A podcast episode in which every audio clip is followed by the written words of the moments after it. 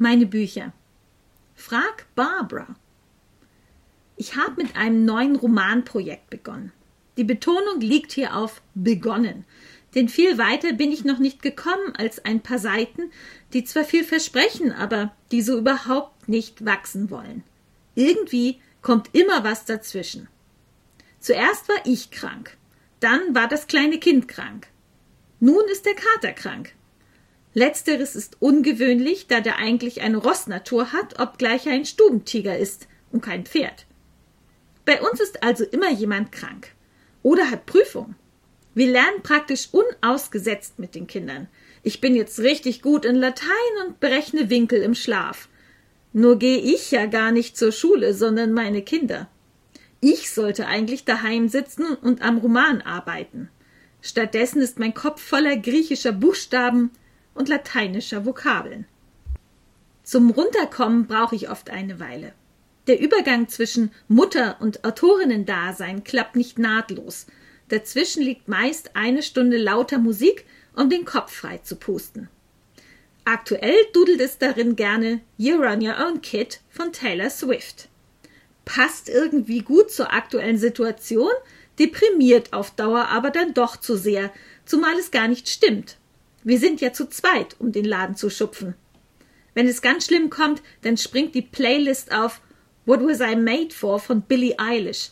Und dann bin ich schon wieder nah am Heulen, weil auch ich in einer schweren Identitätskrise stecke. Genau wie Barbie, nur ohne das pinke Ambiente. Und mich beruflich aktuell neu orientieren muss. Dazu braucht es einen anderen Soundtrack, aber die ganzen Durchhaltelieder habe ich alle satt.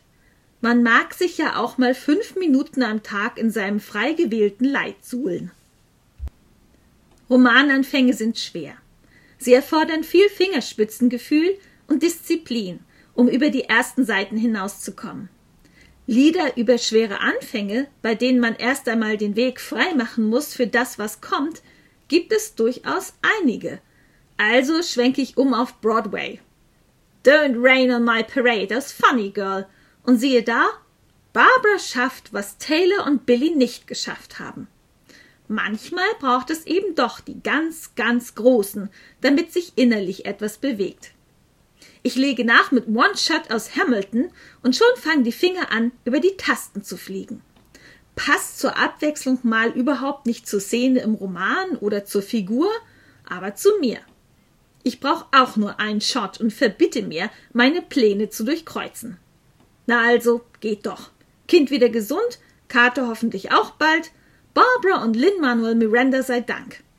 Und wenn ich noch mehr hilfreiche Tipps zum Leben von einer ganz Großen brauche, dann kann ich ja einen Blick in die fast tausend Seiten umfassende Autobiografie von Barbara Streisand werfen. My name is Barbara. Get ready for me, world, cause I'm a comer.